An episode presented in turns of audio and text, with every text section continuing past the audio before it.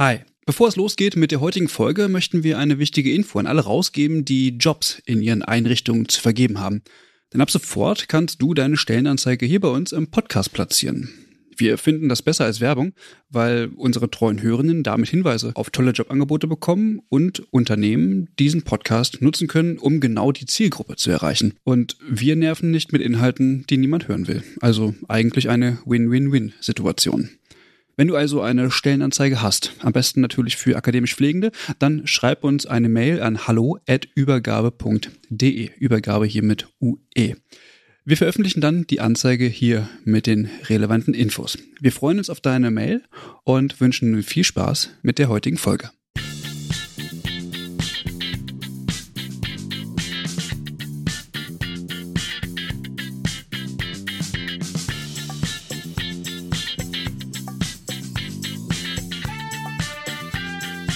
Hallo und herzlich willkommen zu einer neuen Folge des Übergabe-Podcasts. Mein Name ist Eva und mit mir im virtuellen Raum sitzt die Franzi. Hallo Franzi. Hi Eva.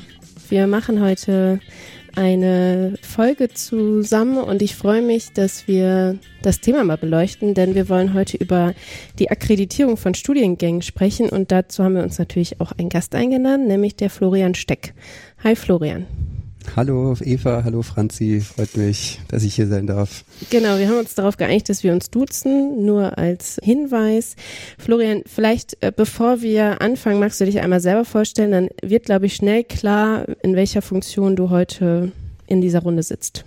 Gerne. Ich bin der Florian Steck. Ich bin von Haus aus Sozialwissenschaftler und arbeite bei der Akkreditierungsagentur AHPGS in Freiburg. Ich bin inzwischen 33 Jahre alt und mache den Job seit vier Jahren und wohne in Freiburg auch. Ah ja, und was hast du vorher gemacht? Wie kam, kamst du dazu? Ähm, ich habe relativ lang studiert. Ich glaube, ich war so im Ende nach noch im Auslandsjahr davor vor dem Studium so mit 28 mit dem Master fertig und ich habe während dem Studium schon im humanen äh, medizinischen Dekanat so ein bisschen in der Qualitätsentwicklung eigentlich gearbeitet. Ähm, die machen, sie haben sehr viel Evaluation hier gemacht an dieser riesigen medizinischen Fakultät in Freiburg. Und das heißt, ich hatte da eigentlich schon so ein bisschen Ahnung von dem ganzen Bereich und bin dann aber tatsächlich total reingestolpert. Also ich wusste bis zu meiner Bewerbung nicht, dass es Akkreditierung gibt in der Form, die sie durchgeführt wird und ja, eigentlich auch beim Bewerbungsgespräch hatte ich mich dann halt eingelesen, was mich erwartet, aber was mich in der Realität erwartet, wusste ich da dann auch noch nicht. Und es ging dann sehr schnell, dass ich den Job hatte, so nach dem Studium. Ich habe mit einer langen Phase gerechnet, wo ich eigentlich eher nichts zu, wie viele Kommilitonen irgendwie. Ähm, weil die Jobsuche sich als Soziologe, Sozialwissenschaftler eher zäh gestaltet oft. Aber genau, bin dann, dann, dann sehr schnell reingerutscht in die AHPGS. Ja, ich finde das ganz spannend, weil irgendwie läuft so dieses Thema Akkreditierung oder auch dieses Wort Akkreditierung oder man liest das ja auch immer auf den, Hoch, äh, auf den Webseiten der Hochschulen, akkreditiert und auch als Studierende dann eben, aber eigentlich weiß man gar nicht so genau, was das eigentlich bedeutet, oder? Also man weiß, das ist irgendwie was Gutes, erstmal. Mhm. Aber was es dann genau bedeutet und wie das so vonstatten geht, äh, weiß man eigentlich gar nicht. Das finde find ich das äh, besonders schön, dass wir das hier heute einmal beleuchten. Ja, wir haben ja auch in der Hörerinnenschaft viele Personen, die eben studiert haben oder noch studieren und deswegen dachten wir, dass es mal ganz spannend ist. Franzi, vielleicht magst du einmal kurz erzählen, was du, du mit dem Thema noch näher zu tun hast, weil das ist ja nochmal eine Besonderheit, auf die wir vielleicht im Laufe der Folge auch nochmal eingehen. Ah ja, das kann ich gerne machen. Ich weiß tatsächlich nicht mehr, wann ich damit angefangen habe. Das muss, also es war auf jeden Fall im Bachelorstudiengang, also es muss irgendwie, jetzt weiß dann auch jeder ungefähr, äh, wie alt das schon, wie alt ich dann auch bin. Äh, das musste irgendwie 2013, 14 oder so gewesen sein. Seitdem habe ich als studentische Vertreterin in diesen Akkreditierungsverfahren gearbeitet. Und deswegen bin ich heute auch dabei, so ein bisschen ne, von meinen Erfahrungen zu berichten, wie das so war. Und eben auch nochmal, also ich weiß nicht, ob das immer noch so ist, Florian, du kannst es gerne nochmal sagen, vielleicht dafür zu werben oder mal zu sagen, okay, auch Studierende können damit machen. Ist das immer noch so, dass Studierende in den Verfahren beteiligt sind? Auf jeden Fall, also auch wirklich als meistens eine von vier Gutachterinnen ähm, in so einem normalen Einzelverfahren, die wir suchen da, also wir suchen ständig, aber wir nehmen immer gern Bewerbung von interessierten Leuten an, die da Lust drauf haben, sich da dran zu beteiligen. Wir gehen ja nachher bestimmt auch noch ein bisschen näher drauf ein, was da die Rolle ist und was die Benefits sind irgendwie und so, aber genau, also ich sag's bestimmt auch am Ende nochmal, aber suchen, da freut, freut man sich immer über interessierte Leute. Und du bist ja tatsächlich dann auch schon wirklich eigentlich sechs Jahre länger mit der Akkreditierung vertraut als ich. Das ist gar wirklich gerade jetzt seit 2019, als ich angefangen habe. Da spannend. Ja, sehr gut. Also haben wir verschiedene Perspektiven heute mit drin. Äh, Florian, vielleicht fangen wir erstmal damit an, was aus deiner Perspektive der Begriff Akkreditierung, das, was Franz ja gerade schon angedeutet hat, man weiß irgendwie nicht, was dahinter steckt, äh, was das überhaupt bedeutet. Mhm.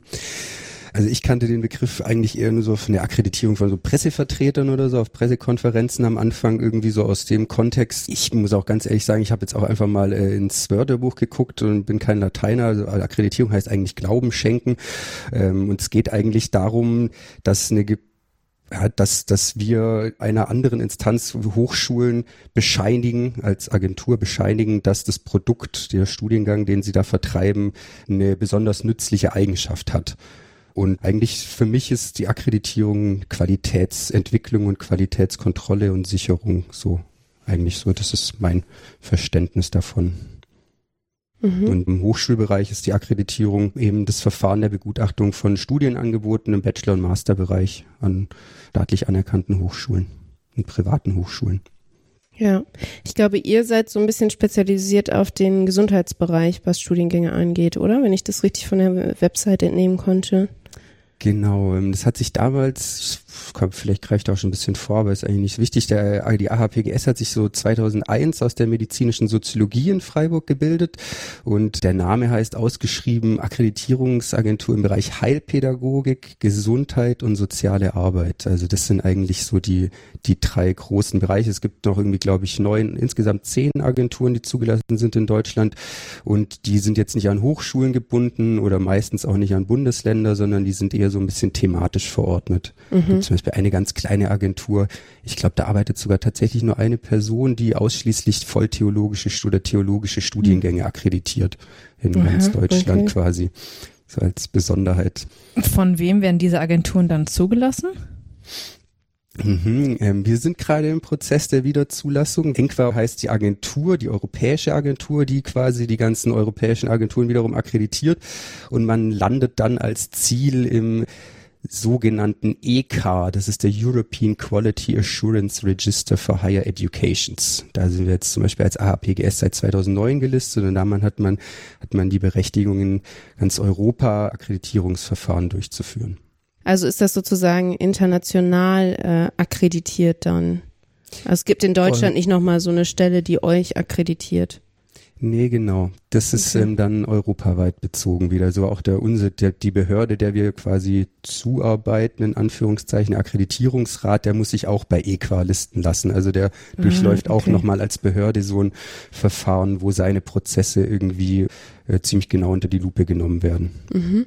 Den Akkreditierungsrat kommen wir ja bestimmt auch nochmal im Laufe der Folge zu sprechen. Ich würde gerne nochmal auf die Studiengänge eingehen. Du hast jetzt eben diese Abkürzung EK nochmal ähm, erklärt. Warum ist es denn eigentlich wichtig, dass Studiengänge in Deutschland akkreditiert werden?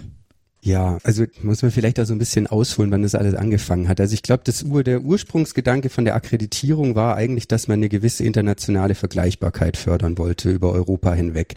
Das hat alles äh, so am Ende der 90er Jahre angefangen. Ich kann auch nachher noch ein bisschen mehr dazu erzählen, aber es war so ein Grundgedanke eigentlich, der im Kleinen begonnen hat mit einer gewissen Vergleichbarkeit der Bildungssysteme, dass man ähm, Anerkennung und Erleichterung internationaler Mobilität verbessern wollte. So ist es natürlich ein ganz zentrales Element der externen Qualitätssicherung und Entwicklung, dass einfach auch nochmal jemand draufschaut. Und viele Hochschulen, Fachbereichen nehmen es auch als ein hochrelevantes, äh, hochrelevante Möglichkeit zum fachlichen Austausch dar. Und was vielleicht auch noch ganz wichtig ist, ist, dass es einfach eine gewisse Transparenz schafft. Also die Berichte, die mhm. wir erstellen ähm, und wo quasi auch Auflagenvorschläge drin sind, sagen wir, na, habe ich schon mal was dazu, die sind ja öffentlich einsehbar auf der Website des Akkreditierungsrats. Das da weiß nicht, ob wenn ihr euch schon mal irgendwo auf Studiengänge beworben habt und zufällig den Hochschulkompass kennt oder so, die Daten, die wir erheben, die Kennzahlen Kennzahlen, die dann auf der Website des Akkreditierungsrates quasi landen, die fließen am Ende, ist das die Grundlage für die Kennzahlen im Hochschulkompass. Also ob jetzt, wenn man zum Beispiel Vollzeitstudiengänge soziale Arbeit in Nordrhein-Westfalen sucht, dann greift diese Maske auf die Berichte zurück, die da hinterlegt sind und genau. Hat das dann was mit dem Bologna-Prozess zu tun oder ist das schon vorher gewesen? Also wenn wir jetzt da sind, genau, eigentlich, wie gesagt, habe ich gerade gesagt, so ein bisschen Ziel war die Harmonisierung des europäischen Hochschulraums. Hat eigentlich tatsächlich ein bisschen früher als Bologna begonnen. Ah, okay. Und zwar schon 1998 haben sich da vier Bildungsminister beziehungsweise deren Staatssekretäre in Paris zusammengesetzt. Und daraus ist dann Bologna entstanden im 99, ein Jahr später.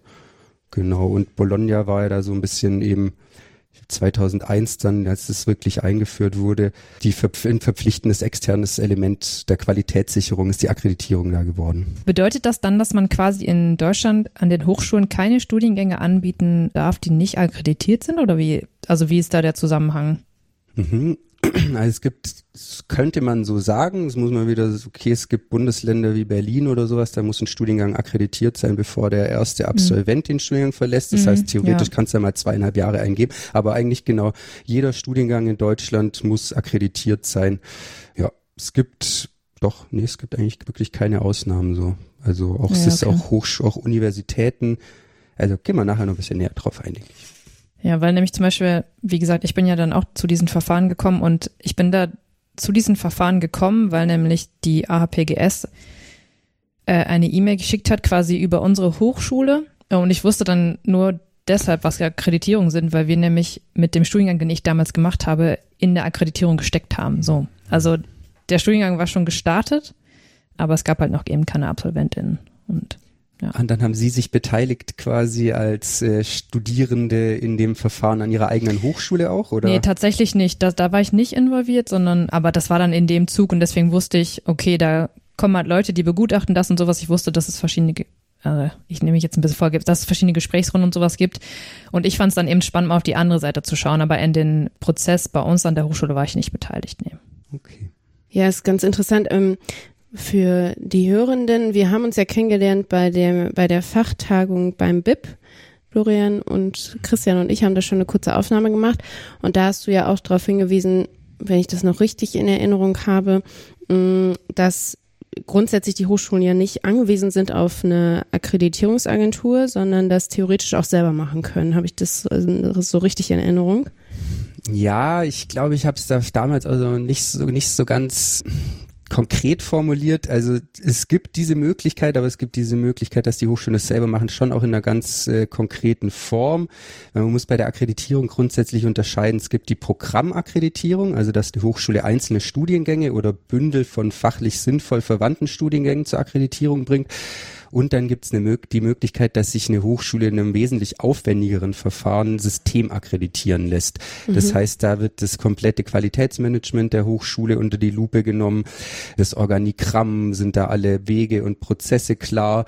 Und da gibt es auch zwei Besuche an der Hochschule von den Gutachtern, nicht nur einen wie in der Programmakkreditierung. Und dann darf die Hochschule quasi das intern, also die muss dann intern wie eine eigene kleine Akkreditierungsagentur aufsetzen und darf dann diese mhm diese Verfahren hochschulintern selbst durchführen. Das ist auch ein bisschen das Ziel eigentlich von dem ganzen System gerade, dass möglichst viele Hochschulen systemakkreditiert sind und nicht einzelne Programme akkreditieren lassen. Aber das funktioniert gerade noch nicht so, wie man sich das vorgestellt hat oder zumindest noch nicht in dem Ausmaß. Das ist auch so ein bisschen einer, einer der Gründe darum, warum gerade so ein bisschen ein Stau im System entstanden ist und Hochschulen teilweise auch gerade, ich weiß nicht, für die Leute, die an Hochschulen damit irgendwie äh, irgendwie beteiligt sind oder involviert in so eine Akkreditierung sind, die wissen, dass es gerade auch teilweise sehr lange dauert, die Prozesse beim Akkreditierungsrat und die Entscheidungsfindung.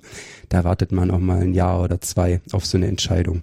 Man könnte auf jeden Fall noch sagen, dass es halt neben Programm- und Systemakkreditierung gibt es auch noch die institutionelle Akkreditierung. Ähm, also da müssen Hochschulen sich vom Wissenschaftsrat noch äh, akkreditieren lassen.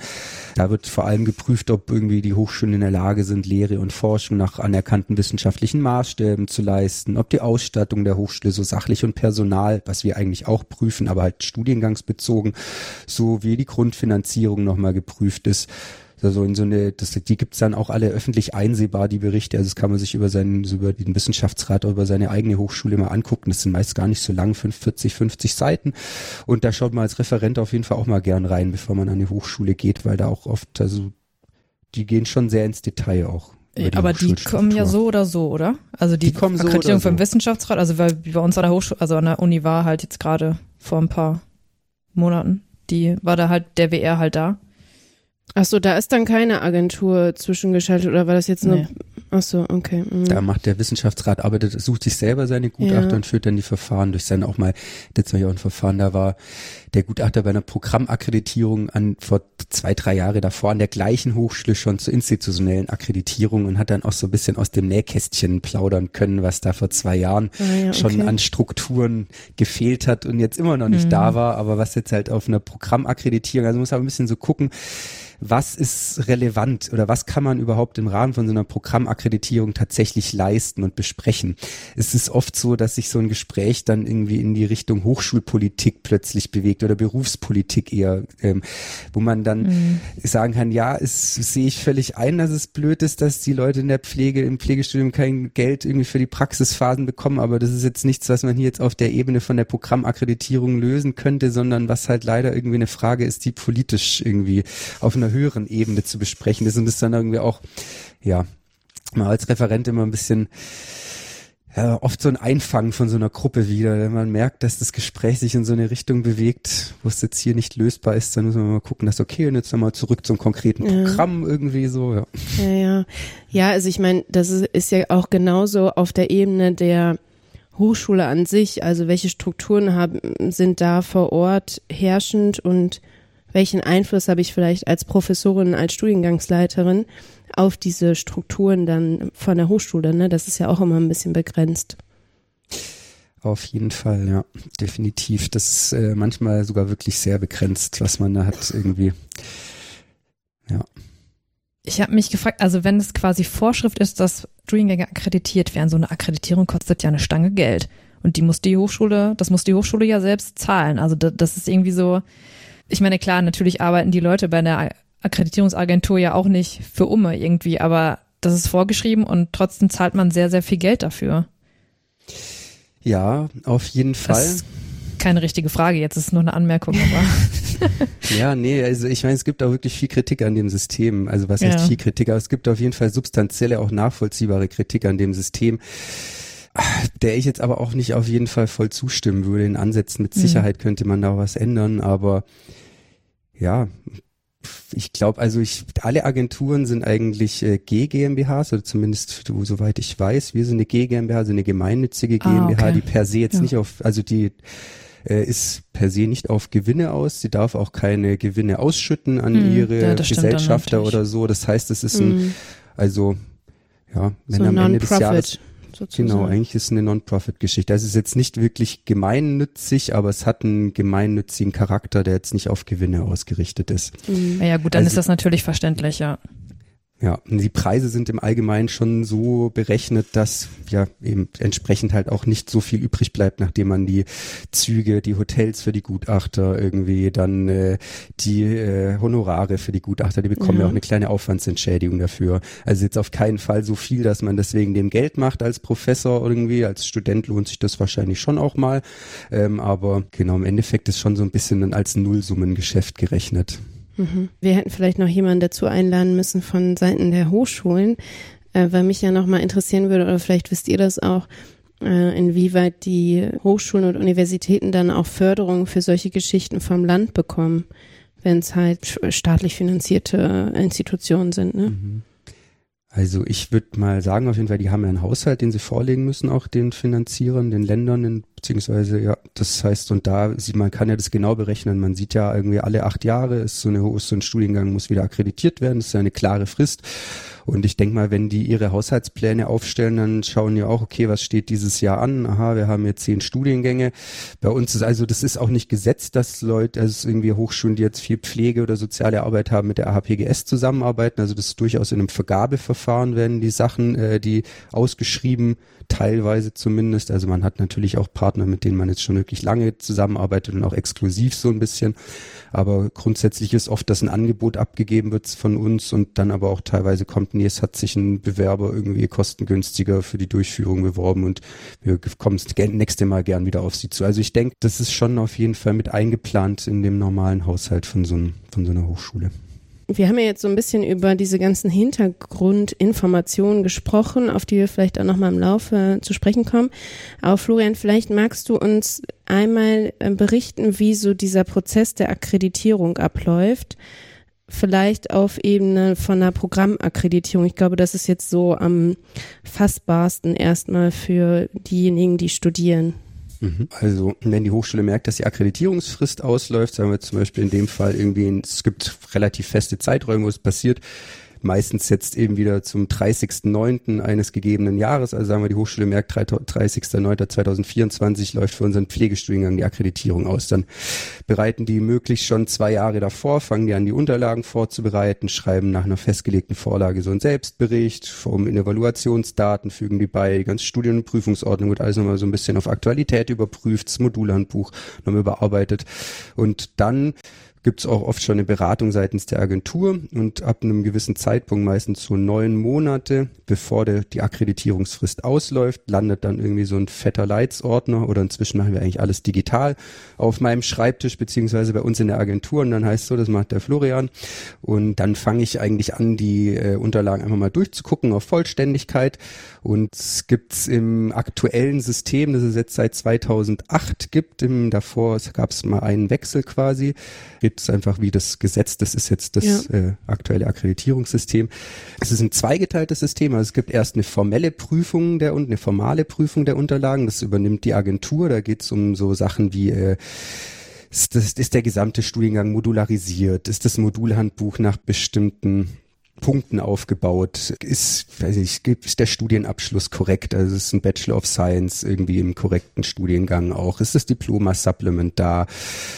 Ist die Abschlussarbeit irgendwie korrekt nach diesen Richtlinien der Vorgaben irgendwie, also hat jetzt nicht, nicht 20 Credit Points Bachelorarbeit, die darf zum Beispiel nur 6 bis 12 Credit Points umfassen. So gibt's da so ein paar verschiedene Sachen, die die Agentur im raus schon abprüft und in so einen sogenannten Prüfbericht fasst. Da gibt's dann die erste Möglichkeit zur Qualitätsverbesserung seitens der Hochschule nochmal Sachen nachzusteuern. Anschließend schreibt man einen Sachstand, der dann die fachlich-inhaltlichen Kriterien umfasst. Also da geht es dann um Qualifikationsziele, Curriculum, Studierbarkeit, Prüfungssystem. Und daraufhin gibt es auch nochmal im Normalfall eine Möglichkeit für die Hochschule zur Qualitätsverbesserung mit offenen Fragen. Und eigentlich, nachdem man den Prüfbericht geschrieben hat und man sieht, okay, hier ist formal alles in Ordnung, der Studiengang ist formal akkreditierungsfähig, dann bittet man die Hochschule irgendwie um Termine das sind äh, meistens so drei, vier, fünf Tage, die man sich da möglichst über zwei, drei Wochen vorschlägen lässt. Montage fallen immer raus, weil man immer noch ein Vorabendgespräch hat und das kann man den Gutachtern ja nicht am Sonntag zumuten. Und dann schickt die Hochschule Vorschläge für Termine, für Gutachter, wenn sie daran Interesse haben, die jetzt nicht mit der Hochschule verwandt oder verschwägert sind. Und ähm, nun geht unser Sekretariat wiederum daran, die Leute anzuschreiben, die vorgeschlagen wurden mit den Terminen, aber auch aus unserer eigenen äh, äh, sehr, sehr großen Datenbank, wo die Franziska auch irgendwann mal drin war, passende Leute rauszusuchen, die zum Beispiel jetzt weiß ich das äh, mit dem Kürzel Pflegepädagogik hinterlegt sind oder irgendwie Sozialmanagement oder so. Währenddessen wird eben der Sachstand erstellt. Und der Prüfbericht und der Sachstand zusammen bilden dann eigentlich so die Basis für den späteren Akkreditierungsbericht. Und zu dem Sachstand wird eben am Ende des Gutachten verfasst nach der Vorortbegutachtung. Das sind dann so meistens so drei Monate, bevor der Akkreditierungszeitraum endet. So, wenn man jetzt mal so ein ganzes Standardverfahren hernehmen würde, geht man dann mit den Gutachtern, mit denen man davor auch nochmal telefoniert hat, die dann so drei, vier Wochen davor die Unterlagen bekommen haben, geht man an die Hochschule. Es gibt dann, wie gesagt, so ein Vorabendgespräch am ersten Tag, wo man sich abends um 19 Uhr meistens trifft. Dann tauschen die Gutachtenden sich aus, welche Punkte ganz kritisch waren, was es am nächsten Tag zu besprechen gilt. Ich schreibe dann meistens schon so ein bisschen mit und stelle den noch äh, den Leuten ähm, so, einen, so einen formlosen Mitschrieb zur Verfügung. Das machen aber auch nicht alle Kollegen. Und dann geht man wieder zurück ins Hotel nach einem netten Abendessen meistens und dem Austausch. Und am nächsten Tag geht's dann an die Hochschule zum vor, zur Vorortbegutachtung, wo man dann eben in vier Gesprächsrunden erst mit der Hochschulleitung, dann mit der Fachbereichsleitung, dann mit den Programmverantwortlichen beziehungsweise den Lehrenden und in der vierten Runde mit den Studierenden spricht. Und es geht dann insgesamt, fängt man um neun an und meistens ist man so um 14, 15 Uhr ganz draußen aus der Hochschule wieder und begibt sich Richtung Bahnhof, genau. Und ja, anschließend wird irgendwie, gibt es da vor Ort die Möglichkeit für die Gutachter, dass man irgendwie Auflagenvorschläge, also wenn jetzt wirklich substanziell Sachen im Studiengang nicht okay sind und nachgearbeitet müssen, werden müssen, können die Gutachtenden Auflagenvorschläge abgeben. Wenn der Akkreditierungsrat diese Vorschläge bestätigen würde, dann hat die Hochschule ein Jahr Zeit, das, das die muss diese Veränderung innerhalb eines Jahres vornehmen. Oder es gibt die Möglichkeit, Empfehlungen auszusprechen, die haben jetzt keinen bindenden Charakter. Genau, am Ende wird der Bericht nochmal unter allen Gutachtern abgestimmt, geht der Hochschule zur Durchsicht zu und wenn das dann alles soweit bestätigt und okay ist, dann gibt's von unserer Seite eine Urkunde und die Hochschule geht mit der Urkunde, dem fertigen Bericht und allen Anlagen in der aktuellen Form äh, zum Akkreditierungsrat, lädt die da in einem System hoch zu bestimmten Stichtagen immer. Der Akkreditierungsrat hat irgendwie fünf, sechs Sitzungen im Jahr. Dann gibt es eben irgendwann später die Entscheidung. Wie ich vorher schon gesagt habe, kann es gerade aktuell auch mal sehr lang dauern. Aber ab dem Moment, wo der Bericht beim Akkreditierungsrat liegt, wenn der fristgerecht eingegangen ist, dann läuft eigentlich die, die Frist wieder neu an. Also es ist unabhängig davon, wann diese Entscheidung jetzt wirklich getroffen wird. Mhm. Das bedeutet, die die, die über die Akkreditierung an sich entscheidet dann hinterher der Rat, nicht die Agentur oder? Genau, das hat sich jetzt verändert im Gegensatz, was du wahrscheinlich noch kennst, Franzi, weil früher gab es noch im alten System die agentureigenen Akkreditierungskommissionen. Ja. Die, ähm, mhm. Da hat die Akkreditur, da lief das eigentlich alles innerhalb des Systems der ähm, Agentur ab. Da ging der Bericht am Ende nicht an den Akkreditierungsrat als externe Instanz, sondern an die Akkreditierungskommission, an die interne, die dann am Ende halt abgenickt hat. Und der Akkreditierungsrat hat glaube, stichprobenartig auf jeden Fall schon sehr regelmäßig überprüft, was da vor sich geht, hat sich auch die finalen Berichte vorlegen lassen. Ich muss aber ganz ehrlich dazu sagen, ich habe erst 2019 angefangen und hatte so ein bisschen, bin auch eigentlich nur mit dem neuen Recht beschäftigt gewesen, weil es da gerade diesen Cut gab und im Ausland gibt es dieses System immer noch mit den Kommissionen. Also wenn jetzt eine Auslandsakkreditierung, da ist nicht der Akkreditierungsrat involviert, sondern dafür gibt es Qualitätssiegel, ähm, unsere Kommission immer noch. Genau. Mhm. Scheint für mich jetzt als außenstehende Person ja auch irgendwie ja so ein bisschen hat man das Gefühl, dass es noch unbefangener, wenn es halt noch mal von extern dann dieses Siegel sozusagen gibt, weil man man könnte ja auch denken, ah, dann der, die Begutachtung oder das schlussendliche Ergebnis in der Agentur wird dann vielleicht beeinflusst, weil die sich alle untereinander kennen oder so, was man alles denken könnte so. Ähm, und da hätte ich jetzt auch das Gefühl, dass es irgendwie, es wirkt auf jeden Fall unabhängiger. Ja, ich äh, finde auch, also ich will jetzt nichts irgendwie unterstellen oder so, aber ich finde auch, das ist wesentlich transparenter irgendwie ja. und auch einfach verlässlicher so, ja. Ja. Definitiv. Franzi, vielleicht aus deiner Erfahrung und aus deiner Erfahrung, Florian, wenn ich jetzt eine gutachtende Person bin, kriege ich dann auch so einen fetten Leitsordner oder wie viel ist das zum Franzi nickt? Franzi, sag dir erstmal, wie deine Erfahrung ist. Also meine Erfahrung, da war das noch nicht, tatsächlich noch nicht digital. Also ja, ich habe halt per Post ein, also mein Stapel, der bestimmt Hand also handbreit war, also der war riesig, habe ich per Post bekommen. Das waren dann die ganzen Unterlagen. Und das äh, habe ich dann alles gelesen. Ja, also das waren sehr viele Unterlagen, sehr viel Papier.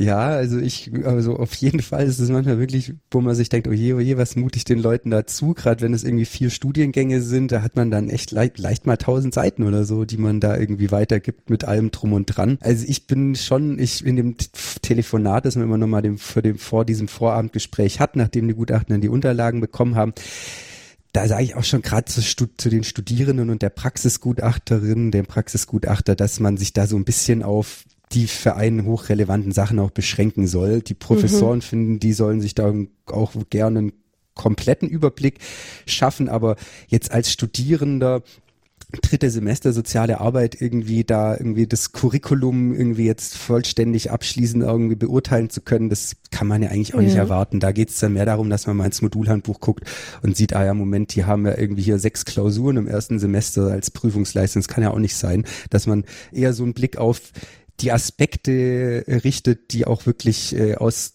aus der Perspektive, aus der man kommt, relevant sind. Mhm. Macht dann ja auch Sinn, wenn man schon diese verschiedenen Blickwinkel damit drin hat, dann soll ja auch jeder auf das achten, wo er so, ja, wo er für eingesetzt wird. Mhm, und wenn ich jetzt das erste Mal als gutachtende Person tätig bin, habt ihr da so ein Handbuch, wie das abläuft? Oder also ich, ich wäre damit, glaube ich, auch irgendwie ein bisschen überfordert. Worauf muss ich jetzt achten? Oder wie, wie funktioniert das? Hat man irgendwie eine Einarbeitung, Anleitung? Wie, wie funktioniert das? Also genau, wir verschicken mit den Unterlagen zusammen schon so, so ähm, Hinweise zum Akkreditierungsverfahren, wo einfach nochmal so ein bisschen die Rolle, von die man einnimmt, dargelegt wird und was einen erwartet, was die rechtlichen Grundlagen sind, was ja auch ganz, ganz wichtig ist, wo wir jetzt noch gar nicht drüber gesprochen haben, was eigentlich eigentlich die Richtlinien und Grundlagen, auf denen das alles basiert, der Rahmen. Und wir haben eben dieses Gespräch und das dauert jetzt, wenn ich jetzt mit irgendwie Franzi wahrscheinlich telefoniert hätte, die schon achtmal dabei war, dann ist das mehr so, okay, wir haben uns mal gehört, hast dir irgendwas aufgefallen an den Unterlagen? Nee, okay, dann sehen wir uns in zwei Wochen, Dienstagabend, 19 Uhr im Restaurant.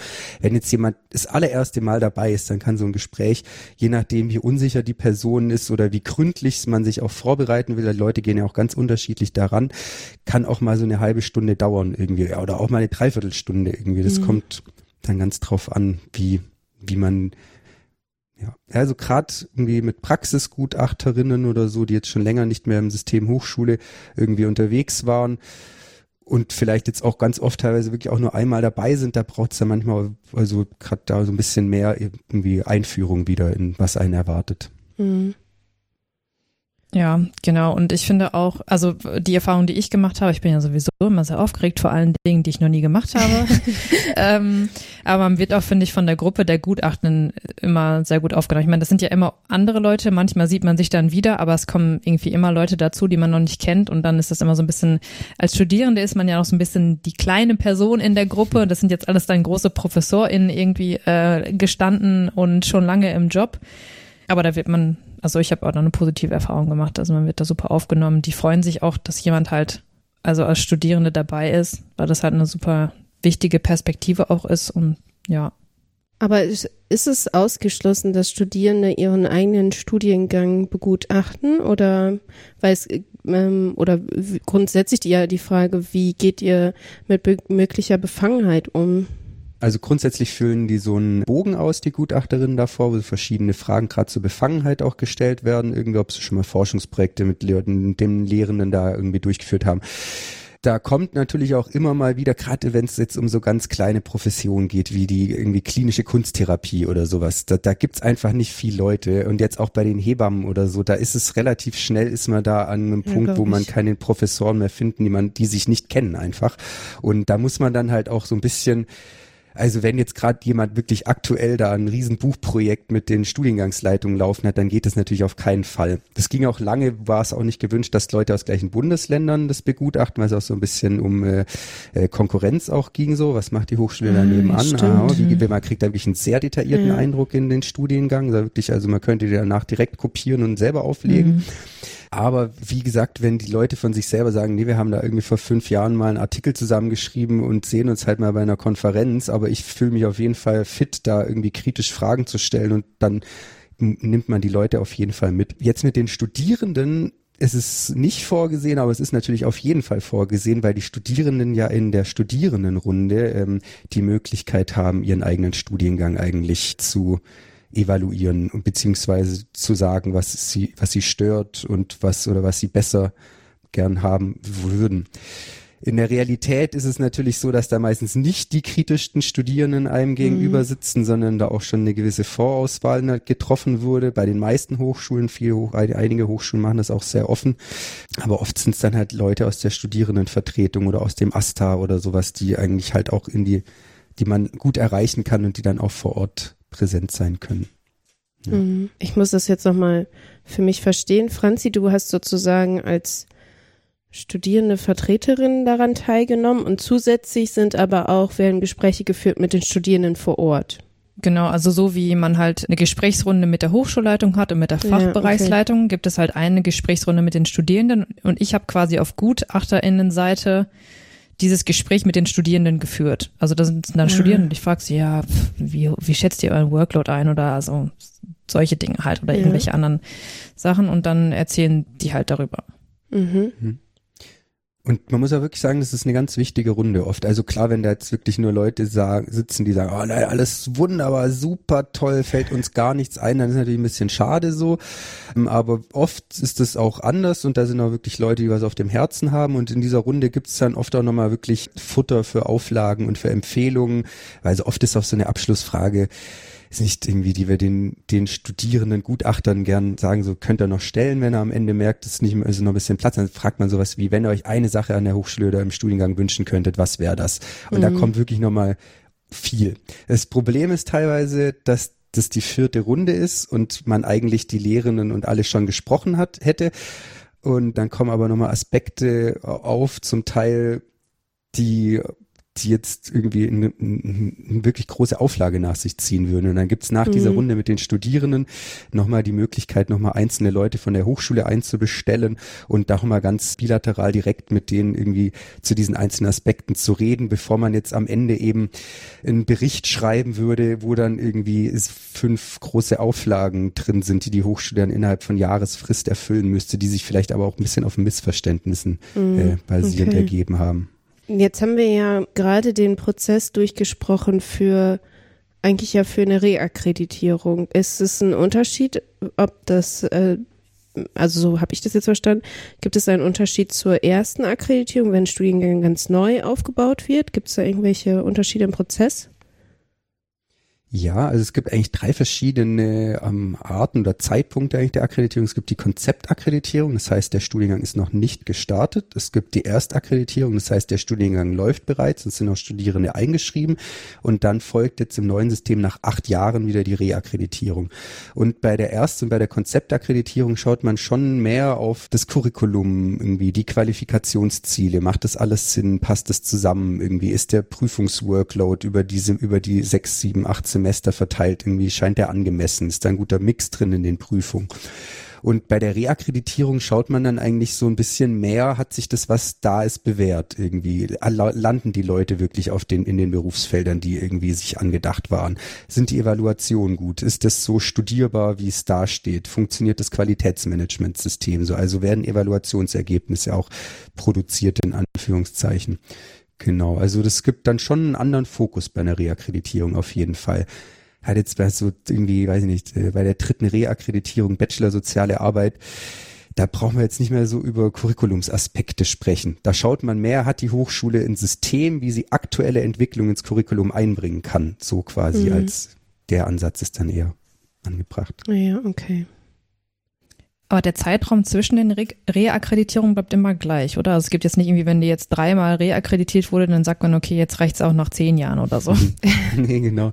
Das hat sich jetzt eben, ich glaube, im alten System waren es fünf Jahre für eine Erstakkreditierung und sieben Jahre bei einer Reakkreditierung. Das hat man jetzt im neuen System vereinheitlicht auf acht Jahre. Auch bei einer Erstakkreditierung ah, okay. gibt's acht Jahre und bei einer siebten Reakkreditierung immer noch acht Jahre. Genau. Also wer weiß, wie das weitergeht in, äh, in fünfmal, viermal, acht Jahren, aber ja. Theoretisch. Das Ganze erklärt ja auch, warum die Hochschulen auch immer ja darauf bedacht sind, äh, wenn man jetzt Alumni ist und das kennen vielleicht auch einige, die zuhören, dass die dann immer mal wieder fragen oder ähm, direkt nach der nach dem Kolloquium der Bachelorarbeit dürfen wir sie noch mal kontaktieren. Das müssen wir als prüfende Person dann fragen. Ähm, und da werden dann ja auch immer mal wieder Fragen gestellt, wo sind sie jetzt gelandet? Das ist, dient wahrscheinlich dem Zweck der äh, Reakkreditierung dann oder da, damit man einfach Aussagen treffen kann, wo sind die Leute jetzt, ne? Ganz genau. Also ich muss auch echt sagen, ich habe das auch in meiner, meiner äh, Bachelor-Hochschule oft einfach weggeklickt, wenn solche Sachen kamen. Aber gerade seitdem ich diesen Job jetzt mache, irgendwie lege ich da wirklich Wert drauf, das auszufüllen, weil das ist natürlich echt ein Punkt. Irgendwie klar, viele Hochschulen haben auch kein System, solche Alumni-Absolventinnen-Befragungen ordentlich durchzuführen. Meistens kommt dann die Ausrede, ja, wir haben ja keine E-Mail-Adressen, ist ja Datenschutzverordnung, geht ja alles nicht irgendwie so. Wir, mhm. haben, wir können die jetzt ja gar nicht mehr kontaktieren. Aber es ist halt in einem Studiengang, der jetzt vielleicht nicht so ein eindeutiges Profil hat, halt schon schon eigentlich nach irgendwie, weiß ich nicht, 15, 16 Jahren ein großes Manko, wenn man nicht sieht, wo die Leute landen und mhm. man dann wieder acht Jahre irgendwie denen mitgeben muss und sagen, ja, okay, dann macht jetzt mal in den nächsten acht Jahren halt wenigstens eine Absolventenstudie und dann wissen wir wenigstens, weiß ich nicht, 20 Jahre nach dem Studiengangsstart, was eigentlich, ob die Qualitätsziele wirklich zu den Zielen, also zielführend sind. Und die auf dem Studienakkreditierungsstaatsvertrag basierende Musterrechtsverordnung sieht eigentlich verpflichtend den Einbezug von Studierenden und Absolventinnen, nicht oder, sondern und Absolventinnen in die Qualitätsentwicklung dieses Studiengangs vor. Mhm. Das kann jetzt natürlich auch in so Form von informellen Fachgesprächen erfolgen und man kann dann sagen, ja, die haben da, haben da schon Kontakt zu drei, vier Leuten und die sind alle in super Position gelandet.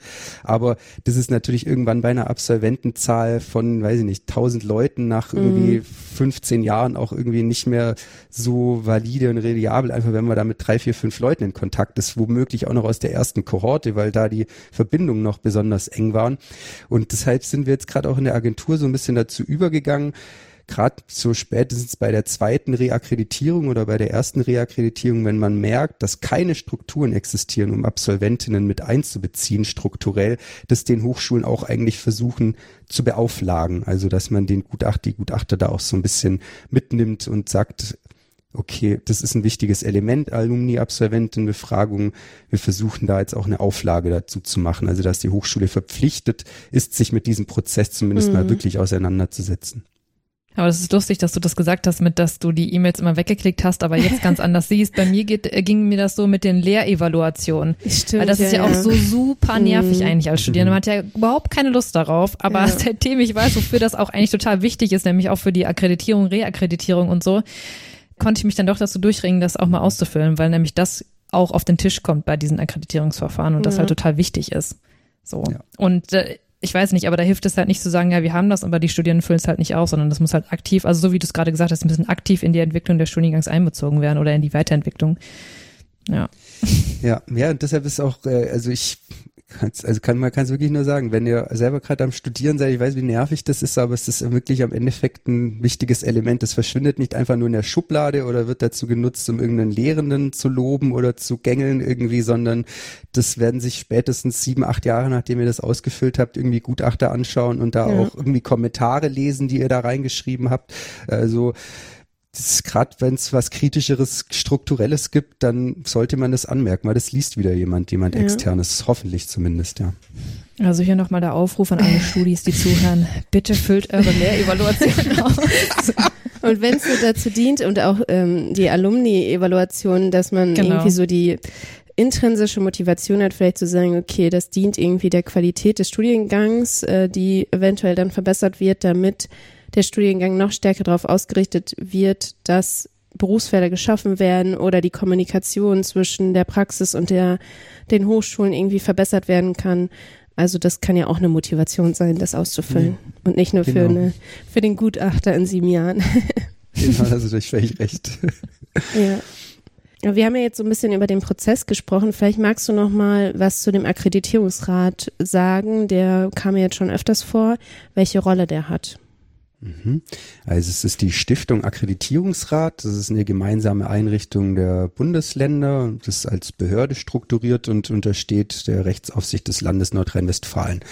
Und der Akkreditierungsrat ist äh, eben eigentlich für den, für die Vergabe der Akkreditierung am Ende zuständig.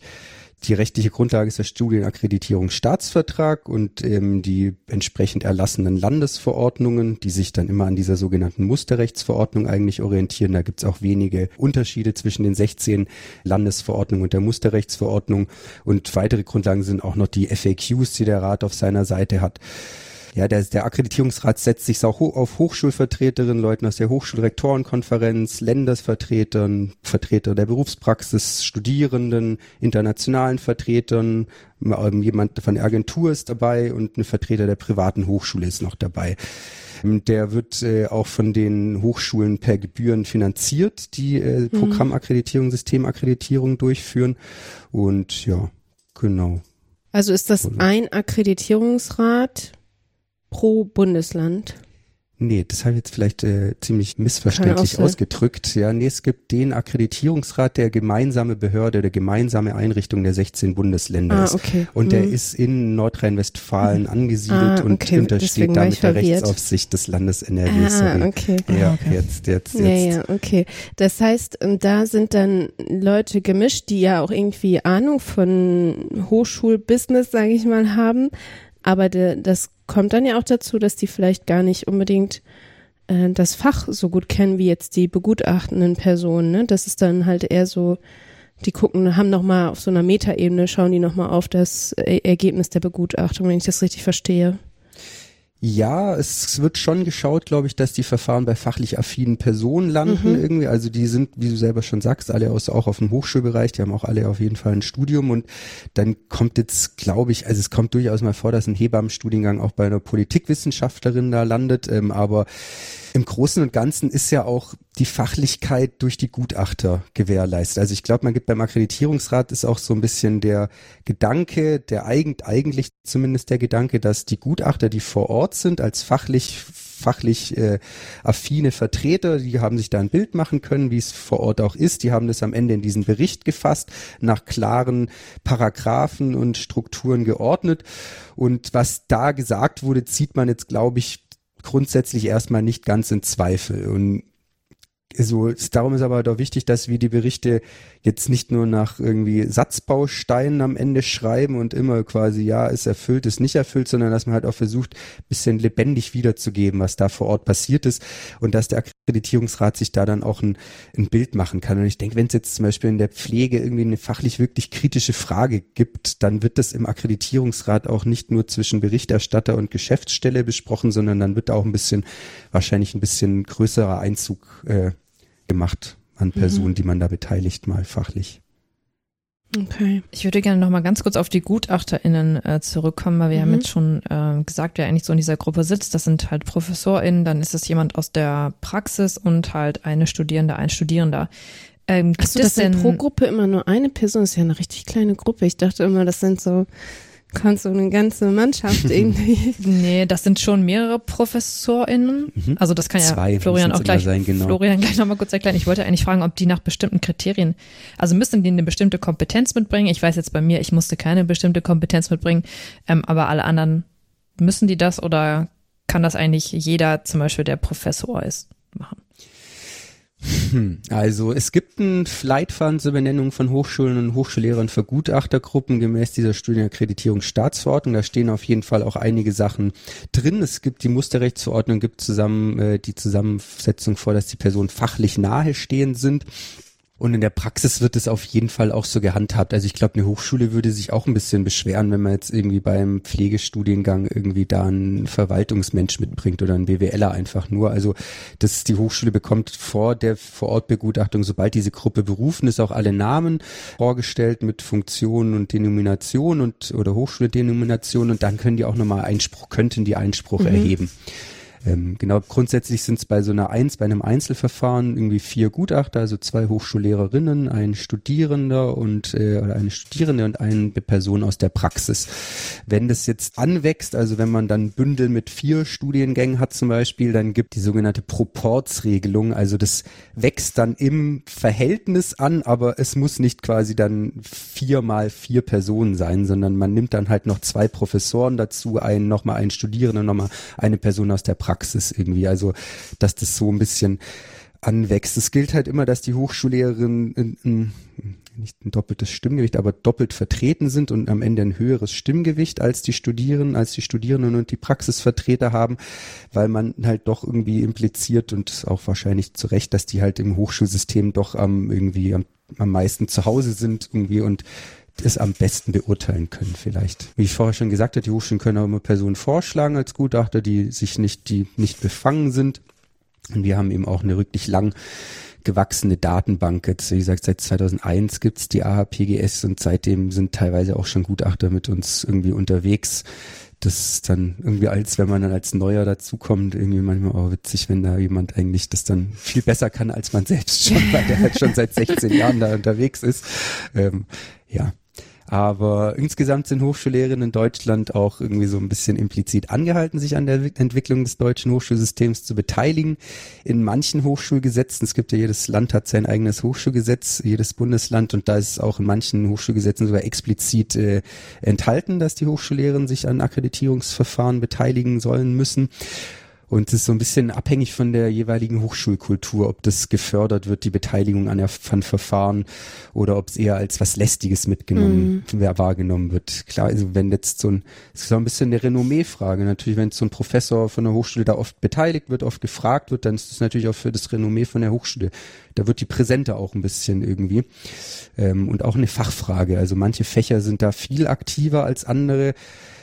Manche Fächer sind auch gerade irgendwie durch verschiedene fachliche Entwicklung einfach ein bisschen belasteter als andere, wenn irgendwie einfach gerade viel los ist, wie bei, bei den Hebammen jetzt oder so, da war es mhm. teilweise jetzt wirklich schwer, Leute zu finden, weil es A einfach noch nicht so viel professorale Vertreter gibt, Vertreterinnen ja. gibt. Und weil dann gleichzeitig noch ein, ein Kongress ist von den Hebammen irgendwie zum Beispiel, wenn im gleichen Zeitraum hatten wir jetzt das Problem und dann muss man wirklich lange Wege gehen, bis man Personen findet und auch mal jemand aus der Pflege mitnehmen wenn es nicht anders geht zum Beispiel, dass man da so ein bisschen fachlich eng verwandt, fachlich nahestehendes Fach halt dann sich aussucht. Ja. Genau, ja. Mm, Florian, vielleicht magst du uns mal einen Einblick hinter die Kulissen von so einer Agentur geben. Also wer arbeitet da? Was sind so die, die Aufgaben? Du hast jetzt gesagt, so ein bisschen schon, was deine Aufgaben sind. Aber wie setzt sich euer Team zusammen? Wie ist so die Zusammenarbeit? Wie teilt man sich auf und so weiter? Mhm. Genau, also ich glaube, bei uns arbeiten insgesamt, äh, ich weiß es gar nicht beschwören, so zehn, zwölf, zwölf Leute, davon weiß ich wahrscheinlich ungefähr die gute Hälfte in Vollzeit. Wir haben irgendwie eine interessante Altersstruktur. Irgendwie bei uns gibt's fünf, sechs Leute, die so unter 35 sind und dann kommt lange nichts mehr und dann geht's wieder so mit 55 weiter oder so. Also so, so einen altersmäßigen Mittelbau, den gibt's nicht. Insgesamt sind die äh, Agenturen, also die Hochschulen beauftragen uns. Das heißt, wir sind in gewisser Weise auch Dienstleister. Wie ich vorher auch schon gesagt habe, gibt es auch eine gewisse Konkurrenz zwischen den Agenturen. Es werden also auch äh, Angebote eingegeben und geholt. Und eigentlich sind die Agenturen insgesamt so die Begleiter vom Verfahren, führen die Hochschule durch die Prozessschritte, wie ich vorher auch schon gesagt habe, prüfen wir die formalen Aspekte, stellen das Inhaltliche dar, äh, und äh, leiten am Ende so als äh, Mittler eigentlich vor Ort dann das Verfahren. Und bei so einer Agentur arbeiten hauptsächlich fachlich passende Personen, die auch Lust haben, in dem Bereich zu arbeiten. Also es sitzt irgendwie bei uns sind viele Sozialwissenschaftler zum Beispiel irgendwie. Wir haben auch eine Biologin dabei, äh, aber sonst sind die meisten tatsächlich Soziologen, weil man halt in dem Bereichen relativ guten Einblick in das System Hochschule hat. Und vielleicht jetzt ist klar, es ist ja nicht unsere Aufgabe, was fachlich zu beurteilen am Ende. Das machen ja die Fachgutachter. Aber es bietet sich an, das System Hochschule gut durchstiegen zu haben. Ist auch zwingend notwendig eigentlich, dass man studiert hat dementsprechend. Eben, so sollte ein Interesse am Thema QS mitbringen. Man muss sagen, dass es wirklich eine lange Einarbeitungsphase ist, die man meistens hat, bis man selbstständig arbeiten kann. Auch werde ich, wie ich auch vorher gesagt habe, die meisten Leute kennen Akkreditierung einfach nicht und wissen auch nicht, was sie da erwartet. Und es ist jetzt auch nicht vergleichbar mit so klassischer QS-Arbeit oder QM-Arbeit. Das heißt, ich glaube, bis man so wirklich alleine rausgehen kann, vergehen eigentlich wirklich ein, so ein Jahr, eineinhalb, bis man sich dann wirklich sicher mhm. fühlt. Fast für mich sind echt zwei Jahre, zweieinhalb Jahre. Vergangen jetzt so nach drei Jahren bin ich so richtig auch selbstsicher den Professoren gegenüber. Ich meine, ich bin auch Anfang 30, als ich angefangen war, war ich noch Ende 20. Da sitzt man dann halt plötzlich in einem Verfahren mit, weiß ich nicht, vier, drei, drei Professoren aus der Psychologie, die alle irgendwo eine Fakultät leiten, irgendwie alle irgendwie noch eine eigene Praxis, Psycho, Psychotherapie haben und dann auch die Praxisgutachter haben auch Professor, Doktor und dann noch der Studierende und dann ist man da so als kleiner, unerfahrener Mensch und muss dann irgendwie auch so mit so einer ziemlich großen Hierarchiegefälle umgehen und dann aber auch plötzlich der Hochschulleitung dann halt irgendwie zu sagen, ja nee, äh, so geht das jetzt aber nicht, ich brauche jetzt mal ordentliche Daten oder auch den Gutachtern zu sagen, um jetzt mal Piano, jetzt, das äh, erfordert auf jeden Fall auch irgendwie ein gewisses Standing, das halt aber auch erst wachsen muss irgendwie. Mhm. Und dann geht man am Anfang oft mit Kollegen mit und schaut sich das an. Das heißt, man braucht auf jeden Fall kommunikative Qualitäten. Und eben, man muss mit Hierarchien irgendwie um zu gehen lernen auf jeden Fall und auch Haltung und Form so einer Hochschule gegenüber zu wahren, weil irgendwie man will ja auch, also Hochschulen haben ja auch um, teilweise den dieses, also den Duktus, also unser Studiengang ist wunderbar, da gibt's nichts dran zu verbessern, das ist die eierlegende Wollmilchsau, was so, wir machen das hier so aus reiner Pflichterfüllung so. Mhm. Und das ist dann auch nicht immer ganz einfach, ähm, ja, und insgesamt als Arbeits muss man wirklich viel schreiben und viel lesen. Also diese Berichte schreiben ist auf jeden Fall einiges, das muss man dann auch mögen. Wir haben auch eine relativ hohe Fluktuation will jetzt keine genauen Zahlen nennen, aber ich habe das Gefühl, in den letzten vier Jahren hat sich äh, gefühlt zwei Drittel unserer Mitarbeiter einmal ausgetauscht. Mhm. So, ähm, ja, und das führt natürlich auch nicht unbedingt zu einer höheren Qualität im System, wenn ständig jemand anders das macht. Mhm. Genau wie es umgekehrt anstrengend ist, wenn bei einer Hochschule alle zwei Jahre der Ansprechpartner wechselt und das Wissen wieder neu aufgebaut werden muss, wie jetzt so eine Akkreditierung abläuft und was man alles braucht. Ja. Ich meine, das äh, erfordert ja auch eine Bereitschaft zu reisen, wie du schon gesagt hast, ne, das kommt ja auch noch dazu. Dann ist es ja auch so, dass überall Fachkräftemangel ist und wenn man halt schon so ein bisschen die wissenschaftliche Karriere eingeschlagen hat, dann gibt's halt auch viele verschiedene Möglichkeiten und dann ist Akkreditierungsagentur vielleicht jetzt nicht äh, das, worauf man jetzt sagt, boah, ich studiere jetzt was, damit ich später mal bei einer Akkreditierungsagentur arbeite. Das ist wahrscheinlich sind alles so Zufallsfunde, die dann da zusammenkommen, ne? Genau, ja, habe ich auf jeden Fall den Eindruck. Ich glaube, ich würde mir jetzt also außer die Leute, die wirklich die Sache mit, äh, mit äh, geboren haben, quasi Anfang der ja. 2000er Jahre, will ich, weiß ich jetzt niemand von uns, der wirklich gedacht hat, geil, Akkreditierung, da bewerben wir jetzt mal ganz bewusst. Also da ist man schon eigentlich meistens reingerutscht, ja. Ja, ja das stimmt. Und also gibt's auch irgendwie so eine Qualitätssicherung untereinander irgendwie noch, dass ihr weiß ich nicht, sowas wie ein Joe Fix habt, wo ihr euch nochmal gegenseitig versichern könnt oder überprüft oder wie auch immer. Hm, also wir haben jeden Montag haben wir so eine Mitarbeiterbesprechung, die ist einmal als äh, eine Woche in der Gesamtmitarbeiterbesprechung äh, angelegt, wo dann auch das Sekretariat und alle dabei sind der Chef. Und jede zweite Woche ist nur die Verfahrensmitarbeiterbesprechung, also wo die Referenten zusammensitzen und mir nochmal Probleme erörtern, die ähm, aufgetreten sind bei einzelnen Verfahren. Es ist, glaube ich, also auch die Leute, die das wirklich schon lange machen, es gibt so viele Sonderfälle einfach und man steht auch nach 15 Jahren, steht der Kollege noch da und sagt, so, das habe ich jetzt aber auch noch nie gesehen irgendwie. Wie soll man mhm. das denn jetzt darstellen, dass es irgendwie in diesen Rahmen der Musterrechtsverordnung passt irgendwie und da gibt es wirklich viel, viel, also viel Austauschbedarf am Vier-Augen-Prinzip, also zu zwei Schritten dieses ganzen Verfahrens wird eigentlich was gegen, oder drei Schritte, der Prüfbericht wird einmal gegengelesen, also diese formalen Aspekte, dann der Sachstand zu den fachlich-inhaltlichen Aspekten wird einmal nochmal gegengelesen, bevor er dann an die Gutachter mit den Unterlagen zusammen verschickt wird. Und dann ganz am Ende, wenn das Gutachten, also Prüfbericht, Sachstand plus Gutachten, das ist der Akkreditierungsbericht, dieser Dreiklang quasi heißt dann Akkreditierungsbericht, wenn der nach der Vorortbegutachtung verfasst wurde, dann wird er auch nochmal intern gegengelesen. Genau. Also, und auf diesem Showfix tauschen wir uns halt sonst auch über fachlich aktuelle Sachen aus, genau. Hm, ja, ist schon interessant, interessantes Berufsfeld. Ich habe ja übrigens, also arbeite viel mit äh, Personen zusammen, die so Studiengangsleitung oder Studiengangsbeauftragte sind oder äh, Koordinatorinnen. Und man merkt das dann immer, wenn eine Akkreditierung ansteht, dann ist es sehr mit sehr viel Aufregung verbunden, weil dann, also es kommt dann ja auch von Hochschulseiten noch dazu, okay, wann ist der Termin, wer muss, wer soll dann alles mhm. da sein? Diese ganze Vorbereitung, die kriegt man dann immer schon mit und äh, dann fängt es auch an damit, ja, mit Catering kommt ja auch noch mhm. dazu und Äh, es geht ja auch bei der Begutachtung nicht nur um inhaltliche Begutachtung, sondern vielleicht auch Räumlichkeiten und die, dieses Ganze. Also es ist schon, da sind schon immer alle sehr, sehr unruhig so. Also, aber das, ich finde, dadurch, dass wir jetzt nochmal so drüber gesprochen haben und auch deine Perspektive, ist es ja eigentlich auch so ein bisschen eine Chance für Hochschulen, sich selber zu verbessern und zu reflektieren, ne? Ja, genau. Ich glaube, wir geben den Gutachtern auch immer so das, den, so wenn man dieses Vorgespräch mit denen führt, dann haben wir immer so die Rolle, die man als Gutachter einnimmt, ist eigentlich so ein Critical Friend. Also es geht de facto wirklich darum, den Studiengang zu verbessern. Also für mich auch wirklich aus Studierendenperspektive. Mein Studium ist jetzt auch noch nicht so lange her.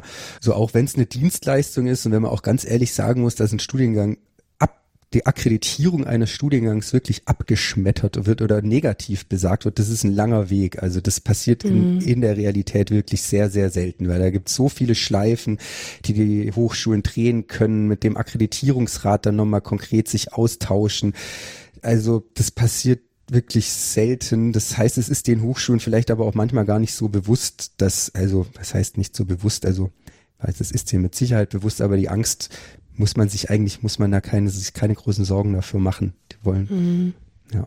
Außer man hat, wenn man halt auch ein gutes Produkt hat, in Anführungszeichen. Klar, wenn man mit der heißen Nadel gestrickten Studiengang hat, der da von heute aus morgen aus bestehenden Elementen irgendwie zusammengebaut wurde, ohne Studiengangsleitung, irgendwie mit lauter Rechtschreibfedern in der Prüfungsordnung und Inhaltsfehlern auch, dann das ist natürlich irgendwie, ich weiß nicht, da geht man wahrscheinlich mit einem weniger guten Gefühl als Hochschule da rein, als wenn man halt irgendwie das ordentlich gemacht hat.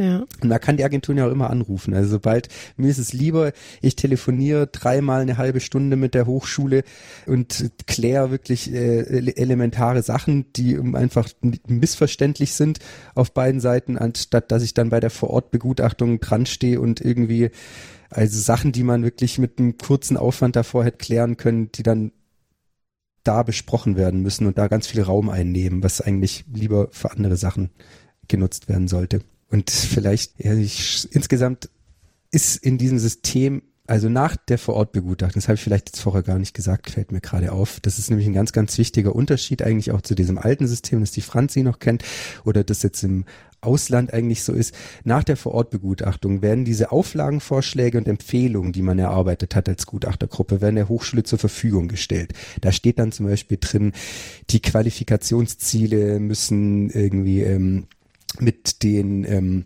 den Erfordernissen des Berufsgesetzes in Einklang gebracht werden oder sowas zum Beispiel. Als ganz simple Sache jetzt oder als simple Sache in Anführungszeichen. Und dann hat die Hochschule erstmal direkt nach dem Verfahren Zeit in einer Qualitätsverbesserungsschleife das Modulhandbuch zu überarbeiten, da nochmal drauf einzugehen. Und dann wird es in den Bericht auch so eingepflegt. Die Hochschule hat im Nachgang der Begutachtung folgende Unterlagen überarbeitet. Die Gutachter zeigen sich mit der Überarbeitung zufrieden oder eben nicht zufrieden und verzichten auf den Auflagenvorschlag. Das ist nämlich jetzt ein bisschen so ein Krux in diesem äh, neuen, in diesem aktuellen äh, System. Das ist ähm, das Ziel des Akkreditierungsrates ist, möglichst auflagenfreie Berichte zu bekommen, dass die alle schön durchrutschen irgendwie, mhm. dass man da nicht nochmal vom Akkreditierungsrat her mhm. große Schleifen fahren muss, weil im alten System war eben auch für diese Auflagenerfüllung nach einem Jahr die Kommission der Agentur zuständig und in dem neuen System ist es jetzt der Akkreditierungsrat. Das heißt, der muss sich innerhalb von Jahresfrist von den Hochschulen dann diese Überarbeitung vorlegen lassen, muss nochmal gucken, was haben die da eigentlich gemacht und das ist natürlich ein hoher Aufwand. Aufwand. Deshalb hat sich jetzt aber auch in diesem System ja so ein bisschen so ein vorauseilender Gehorsam entwickelt, dass nach einem ich meine, da sind zwei Professorinnen, ein Studierender, ein Studierende, eine Praxisgutachterin vor Ort und aus dieser relativ kleinen Gruppe, die ja manchmal auch ihre eigene Agenda haben oder ihre eigenen Vorstellungen von was, entstehen dann halt Auflagenvorschläge, die vielleicht jetzt die andere Fachvertreter so gar nicht gemacht hätten, die einen anderen Fokus haben, die dann aber auch nicht mehr an eine externe, an den Akkreditierungsrat gehen, der ja auch sagen könnte, nee, das wollen wir überhaupt nicht bestätigen, das sehen wir gar nicht so, mhm. sondern die Hochschule verändert nach der Vorortbegutachtung das Konzept dann direkt so, weil das und, und reicht dann nur das Überarbeitete ein und äh, also hat sich da so ein bisschen so ein vorauseilender Gehorsam ergeben, dass der Akkreditierungsrat möglichst auflagenfreie Berichte hat am Ende, wird halt schon also du hast ja vorher wir gesagt, das ist so eine nochmal so eine externe Instanz, der Akkreditierungsrat, der irgendwie auch nochmal das mhm. irgendwie prüft und sich anguckt, aber ja, der will halt möglichst Berichte haben, die rund sind, wo halt nichts mehr Kritisches, möglichst wenig Kritisches da drin steht. Nicht, nicht möglichst wenig Kritisches, aber Kritisches zu Auflagen führen würde. Ja, das ist so ein bisschen, was ich, äh, die Entwicklung sehe ich irgendwie nicht so, so positiv, muss ich sagen. Weil ich finde eigentlich wäre da die Rolle als externe Abschlussinstanz, die auch nochmal fachlich vielleicht ein bisschen einen Akzent setzt, oder nicht Akzent setzen könnte, aber zumindest eine Einschätzung mit eingeben könnte, auch nochmal gut. Ja, vor allem, weil das ja eigentlich auch, also so ein bisschen ist der Akkreditierungsrat ja auch so eine Instanz, die vielleicht dann auch wieder ein Austauschmedium für die Polik Politik sein kann und wenn die halt gar nicht wissen, okay, vor welchen Herausforderungen stehen die Hochschulen oder was ist irgendwie gerade problematisch oder wie auch immer, weil sie immer nur perfekte Produkte sozusagen ja. bekommen, wo sie nur noch einen Stempel drauf machen müssen, dann hat hat das also verliert es ja auch irgendwie diese Funktion auch übers gesamte System hinweg vielleicht äh, Herausforderungen zu identifizieren oder ähnliches, ne? Das ist ganz, ganz wichtiger Punkt, genau. Vor allem, weil auch es nicht verpflichtend so ist, dass man diese Qualitätsverbesserungsschleife im Bericht darstellt. Also man muss nicht schreiben, wie ich das hier jetzt gerade dargestellt habe, die Hochschule hat im Nachgang der Begehung eingereicht, sondern man kann auch einfach den endgültigen Stand darstellen, so wie wenn es eigentlich nie ein Problem gegeben hätte. Oh ja, Manche okay. Hochschulen wollen das auch so, weil dieser Bericht ist am Ende publiziert, es ist eine private mhm. Hochschule, die muss Kunden gewinnen und das ist aber natürlich gerade im es war ich war jetzt in so einer äh, Auswertung in der Pflege beteiligt, die wurde auch auf diesem BIP-Kongress vorgestellt, wo sie Auflagen und Empfehlungen aus den äh, Pflegeberuf, Pflegestudiengängen nach dem neuen Pflegeberufegesetz äh, identifizieren wollten anhand dieser Akkreditierungsberichte und haben gedacht, boah, es sieht ja alles super toll aus, da sind ja gar keine Auflagen mehr drin. Das heißt ja eigentlich wirklich, dass es jetzt im Gegensatz zu den Berichten aus dem alten System, wo noch viele Auflagen drin waren in den berichten am Ende. Haben gesagt, das muss ja offensichtlich dazu führen, hat das neue System oder dieses neue Pflegeberufegesetz jetzt zu einer viel höheren Studiengangsqualität geführt. Mhm. Und dann oh, ja. musste man aber sagen, Moment, das ist leider irgendwie eine Fehlannahme, weil ja. eigentlich sind da ganz viele Auflagen drin gewesen, die wurden nur jetzt schon bearbeitet, bevor der Bericht mhm. final erstellt wurde. Und ganz oft wird das da halt gar nicht mal mehr reingeschrieben. Und ja. Also doch keine Transparenz mehr. Äh, ja, oder eigentlich so. müsste es ja so sein, dass man, dass die Hochschulen und Universitäten sich das vielleicht nicht aussuchen könnten, sondern dass einfach diese Historie, sage ich mal, dargestellt wird, dem Akkreditierungsrat und damit ja auch, also es ist ja auch nicht schlimm, wenn man, genau. wenn Dinge erkannt wurden, das ist ja eigentlich ja. Sinn der Sache und man dann sogar sagen kann, ja, wir haben das verändert, schaut mal hier so, ne? Mhm. Ähm, Finde ich auch. Es ja. ist ja irgendwie nicht Sinn der Sache dann. Wir haben diese äh, Diskussion auch wirklich auch schon mit dem im, im, in der Runde der Agenturen mit dem Akkreditierungsrat geführt und wir sind von der AHPGS auch, wir stellen diese Qualitätsverbesserungsschleife immer dar. Es gibt so verschiedene Punkte, wo man das machen kann. Der Rat sagt, er wünscht sich das auch äh, sehr deutlich, äh, weil es halt einfach für die so nachvollziehbar vor Ort dann ist, was passiert ist. Aber es gibt halt auch Agenturen, die sagen, nee, machen wir nicht. Gerade auch wirklich Agenturen, nee, wir haben mit unsere Kunden, mit denen arbeiten wir seit Jahren zusammen, die wollen ein schönes Produkt, das soll sich toll anhören am Ende irgendwie und äh, deshalb verzichten wir da drauf. Und es gibt halt keine Handhabe und auch keine Intention, irgendwie das jetzt zu ändern, dass das irgendwie verpflichtend wäre. Mhm. Was ich wirklich auch wirklich kritisch sehe und ist da aber ja, kann man nicht viel machen. Ja, ja. Ich war jetzt eine ganze Zeit lang ein bisschen stiller, weil ich irgendwie auf eurer Seite mal so rumgeschaut habe, weil ja die ganzen Akkreditierungsberichte findet man ja auf eurer Seite. Und ich habe nämlich mir mal diese internationalen Berichte angeschaut, weil mhm. ihr auch Akkreditierung im Ausland macht. Also ich mhm. war selber auch an, ich habe nochmal geguckt, ich war an vier Verfahren im Ausland beteiligt und auch im nicht-europäischen Ausland. Das heißt, die eure Agentur macht auch Akkreditierung auch über die EU hinaus. Wenn ich das mhm. richtig, muss ja so sein, sonst wäre ich ja nicht da gewesen. genau. Ich glaube, also man kann tatsächlich sagen, also in der EU machen wir eigentlich, soweit ich weiß, eigentlich Sachen auch noch in Österreich und Luxemburg, aber sonst sind wir, glaube ich, äh, in keinem anderen EU-Land tätig, in der Schweiz noch, aber da machen es meist die nationalen Agenturen, aber genau, wir akkreditieren auch international. Das hat auch stark zugenommen. Vor der Pandemie hat das schon angefangen. Währenddessen lagen die ganzen Verfahren still und kommen jetzt dann äh, wieder, kommen zum Zuge. Die Kolleginnen sind da in Indonesien unterwegs, in Indien, in Saudi-Arabien, im Libanon. Jetzt gerade wird ein in Syrien äh, sollen eine Hochschule, eine private Hochschule auf online akkreditiert werden. Also da fliegt man jetzt äh, naheliegenderweise gerade nicht nach Idlib. Aber aber wie ich vorher schon gesagt habe, da ist halt nicht der Akkreditierungsrat, sondern die Kommission, die intern äh, involviert, die dann auch nur ein Qualitätssiegel vergeben. Da ist die Rechtsgrundlage ist eine andere. Aber sonst, Franziska, deine Verfahren liefen im Ausland so wahrscheinlich natürlich, außer dass ein längerer Flug war und alles, aber so von Verfahrensablauf ist es, glaube ich, eigentlich ungefähr das Gleiche. Man hat auch die Gesprächsrunden, das Vorabendgespräch, die Räumlichkeiten besichtigt man im Ausland zwingend. Das machen wir im Inland nur sehr selten tatsächlich, weil man, klar, wenn man es das 15., 20. Mal in so einer Hochschule ist, dann läuft man nicht zum 15. Mal durch die Bibliothek durch. Die APGS hat eben eigene Auslandskriterien für diese Verfahren, die basieren auf den ESG, also European Study Guidelines.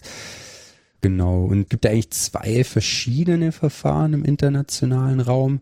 Also entweder gibt es noch eine nationale Agentur, die dann die eigentlich auch akkreditiert.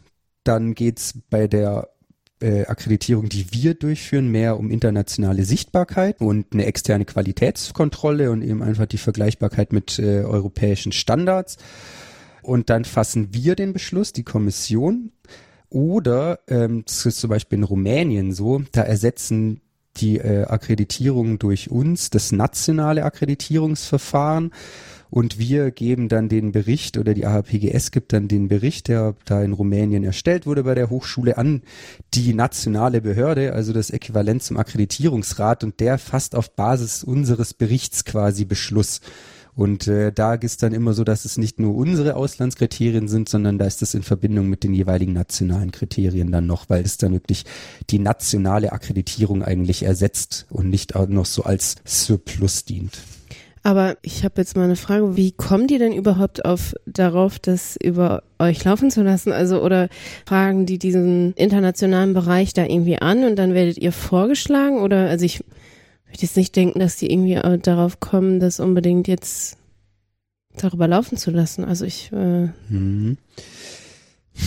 Also es gibt auch quasi nochmal eine, es gibt noch INQUAE, International Network for Quality Assurance Agencies. Das heißt, es geht nochmal über den EU-Raum äh, eigentlich hinaus und da sind wir auch gelistet.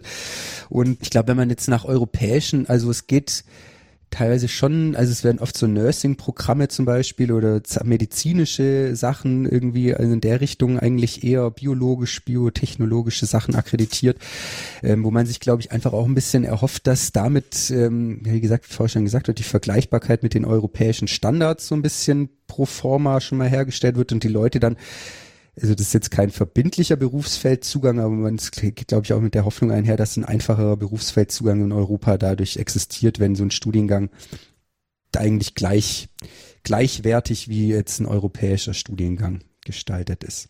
Aber wie die jetzt im Einzelnen auf uns kommen, ist, glaube ich, ganz oft auch teilweise Mundpropaganda. Ah ja, äh, also okay. wir haben da zwei sehr aktive Damen, die das bei uns machen, die auch Auslandssachen hauptsächlich. Und das ist dann oft so, wenn da eine Hochschule in einem Land angefangen hat, dann spricht sich das wohl auf den einschlägigen Konferenzen auch rum, dass das gut funktioniert hat und dass das eine runde Sache war.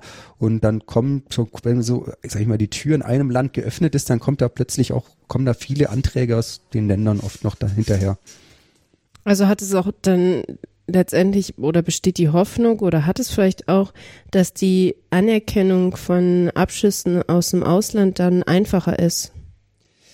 Wahrscheinlich ist das eine Hoffnung auf jeden Fall, weil die damit impliziert wird. Also ich glaube, es gibt jetzt keine feste Struktur, die das auch wirklich wahr machen würde, ähm, mhm. aber es ist, glaube ich, auch einfach ein bisschen ein Werbesiegel. Also wenn man sagen kann, hier, wir haben das, das ist ja ein Prädikatenqualitätssiegel, dass man natürlich auch sich abheben kann in dem jeweiligen Land von seinen Mitbewerbern, dass man halt irgendwie einen Studiengang hat, der auf europäischen Qualitätsniveaus geprüft wurde, irgendwie von einer externen Agentur das verkauft sich natürlich nicht schlecht an Studierende irgendwie in mhm. erster Linie und gibt natürlich auch manchen Institutionen auch wirklich äh, Seriosität auch nochmal mit. Also gerade im ja, Ausland akkreditiert man, glaube ich, auch schon manchmal auch Sachen, wo man sich denkt so, okay, jetzt mal ein Auge, drücken wir jetzt mal ein Auge zu und ein halbes noch dazu. Hey, Franziska nickt, ja. Ja, also äh, ich fand das super interessant. Also ich war in, äh, ich war in Rumänien, ich war in Ungarn, ich war im Libanon und ich war in Saudi-Arabien. Also ich bin halt auch in Länder gekommen, in die ich jetzt wahrscheinlich im Urlaub nicht hinfahren würde. Aber das war wirklich, es war total spannend. Also von Rumänien hätte ich halt ganz anders eingeschätzt, so naiv wie ich war. Und auch zum Beispiel im Libanon. Man kriegt halt auch so ein bisschen Kulturelles mit, wenn mhm. halt die Hochschulen dann so ein kleines kulturelles Programm auch drumherum stricken. Man ist jetzt ja nicht allzu lange da, also man bleibt da jetzt nicht eine Woche oder so. Aber trotzdem so, dann gibt's irgendwie ein, zwei Abende, wo man halt auch so ein bisschen kulturelle Sachen mitnehmen kann. Da habe ich nämlich zum Beispiel bei der Akkreditierung habe ich von der Hochschule im Libanon da eine Mitarbeiterin kennengelernt, die wir dann äh, Eva auf dem ICN wieder getroffen haben äh, als wir ah. dahin geflogen sind. Das war auch, das war so irgendwie, echt? hat man da so Kontakte geknüpft. Ja, die, die Fliege ist ein Dorf, echt. Ja, wirklich. Ja, und ich meine, Saudi-Arabien auf jeden Fall auch, also da kommt man ja, ich weiß gar nicht, kommt man da so überhaupt rein mit einem Touristenvisum? Mhm. Ja? Ah ja, aber also auch total spannend, auch die Hochschulen da. Die Hochschulen so Saudi-Arabien sind ja halt nach Geschlechtern getrennt. Mhm. Und so waren diese ähm, Gesprächsrunden halt auch. Mhm ja, zumindest die Runde der Studierenden, wo dann die Frauen waren in einem anderen Raum äh, und ich habe dann mit den mit den Männern vor mir gesprochen und die Frauen waren halt per Zoom, also zugeschaltet so ungefähr. Und das war okay. schon auch sehr interessant. Ja. Ja, mhm. spannend. Aber es ist ja auch einfach mal, ich glaube, man hat dann auch irgendwie, wenn man da mitmacht bei der Begutachtung hier auch nochmal einen ganz anderen Blickwinkel irgendwie auf das eigene Studium, ne? Auf jeden Fall. Also ja. da nimmt man ja auch einiges mit. Also vielleicht ist das ja auch noch was für manche hörende Personen irgendwie, die da Interesse dran haben. Ja, auf jeden Fall. Wir haben vorher auch mal ganz kurz gesprochen, bevor wir angefangen haben, drüber, äh, also dieses wirklich Gespräche begonnen haben. Das ist auf jeden Fall, also ich habe es jetzt schon öfter mitgekriegt, dass ich auf so einer Begutachtung zwischen Studierenden und Professoren auch wirklich, also ja, ich glaube, jemand hat auf jeden Fall mal seinen Doktorvater gefunden während so einer Begehung, der von einer ganz anderen Hochschule war, wo sich das sonst nie ergeben hat. Irgendwie ein Forschungsprojekt wurde angestoßen. Die zwei Professoren irgendwie haben sich zu einem Projekt verabredet, so. Also das ist auf jeden Fall echt ein spannender Einblick.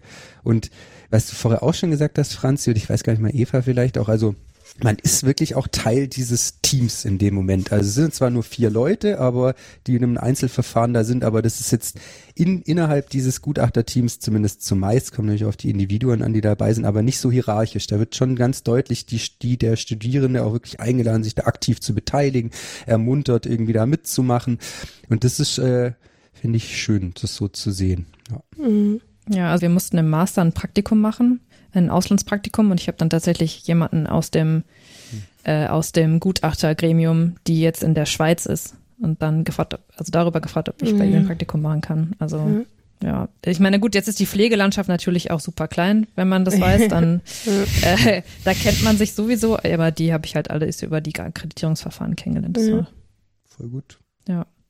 Vielleicht noch, weil so in Richtung abschließende Frage oder was, was mich nochmal interessieren würde, gerade weil es im Bereich der Pflege ja gar nicht so selten ist, gibt es noch irgendwelche Besonderheiten, die du berichten kannst, wenn es um duale Studiengänge geht?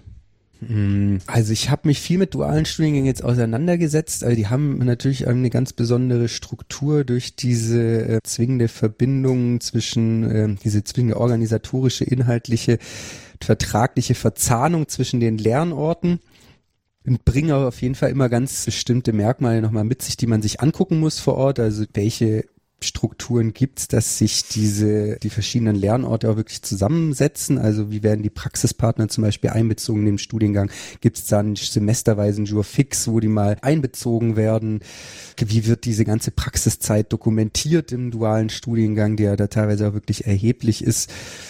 Und gerade auch in den Fächern, wo es eine Praxisanleitung gibt, was es jetzt ja längst nicht in allen dualen Studiengängen gibt, sondern jetzt zum Beispiel mehr in den Gesundheitsfachberufen, wo es gibt eine Praxisanleitung, äh, wie werden die ausgebildet? Die Hochschule der Konzepte, da gibt es auf dem BIP-Kongress, äh, Kongress, wo wir zusammen waren, wurden ja auch ganz viele verschiedene Praxisanleiter, Konzepte vorgestellt und so.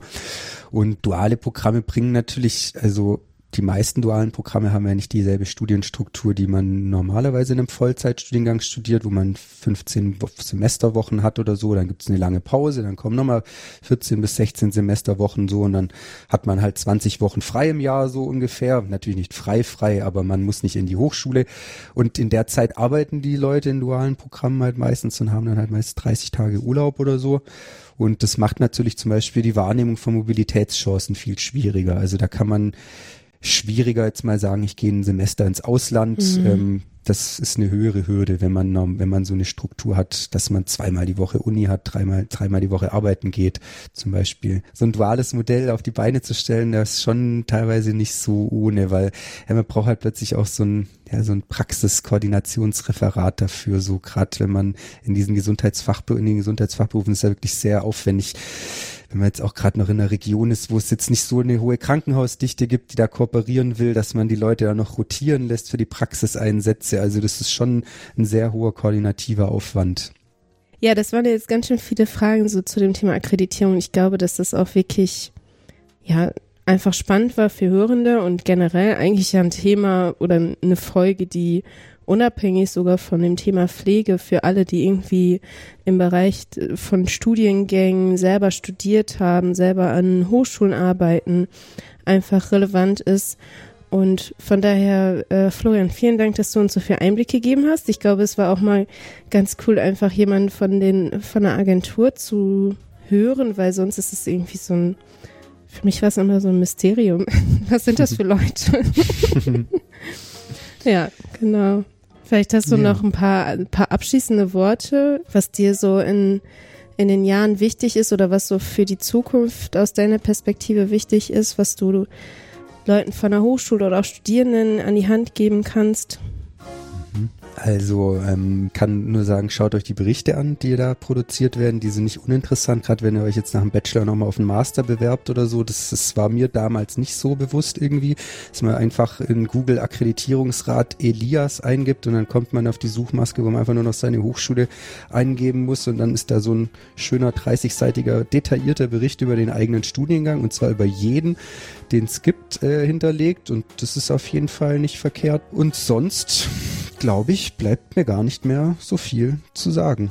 Ich denke, es war für mich voll das interessante Gespräch, auch mal irgendwie jetzt mal erzählen zu können, mal vielleicht ein bisschen Transparenz zu schaffen, irgendwie vielleicht auch ein bisschen die, die Sorgen zu nehmen seitens der Hochschulen wenn da weiter Sorgen bestehen, die AHPGS bietet auch einen Workshop an, wo man eigentlich gerade auch nochmal so eine Einführung, eine praktische Einführung in dieses neue System, also es ist gerade für die Leute, die mit Akkreditierung an Hochschulen befasst sind und in nächster Zeit was ansteht, mit Sicherheit interessant. Das kann man auf unserer Website auch nochmal einsehen. Ich glaube, im Dezember ist das nächste. Ja, und sonst. Habt ihr noch Stellen offen für Leute, die wir suchen konsequent Leute auf jeden Fall. Also man kann sich bei uns immer bewerben, sowohl glaube ich als Gutachterin äh, mit kleinem Lebenslauf irgendwie, möglichst, dass man noch ein Jahr studiert oder so und jetzt nicht gerade schon die Masterarbeit schreibt. Und äh, auch Referenten, die irgendwie Lust auf diesen Job haben, die können sich auf jeden Fall, glaube ich, immer per Initiativbewerbung bewerben. Und wenn es passt, dann freut sich die AWGS, glaube ich, immer über neue Leute. Sehr schön. Ja, Franzi, auch vielen Dank dir nochmal für deine Einblicke. Du hast ja auch nochmal eine neue Perspektive mit reingenommen. Ja, gerne. Also ich kann es auf jeden Fall nur empfehlen, das einfach mal mitzumachen, als Gutachterin auf der anderen Seite zu sitzen und mal hinter die Kulissen zu schauen, was da so abgeht. Und füllt eure Lehrevaluation aus. So ist genau. und vor allem die Alumni-Befragung. Genau, genau die Alumni-Erfahrung.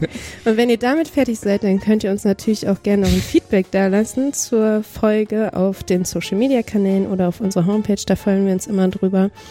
Ein ganz großes Dankeschön auch nochmal an die Personen, die eine Mitgliedschaft abgeschlossen haben oder uns Spenden zukommen lassen. Das unterstützt unsere Arbeit. Und ansonsten würde ich sagen, vielen Dank fürs Zuhören. Wir freuen uns auf das Feedback und auf die neuen Folgen und ja, hören uns beim nächsten Mal. Tschüss. Tschüss, Dankeschön. Tschüss.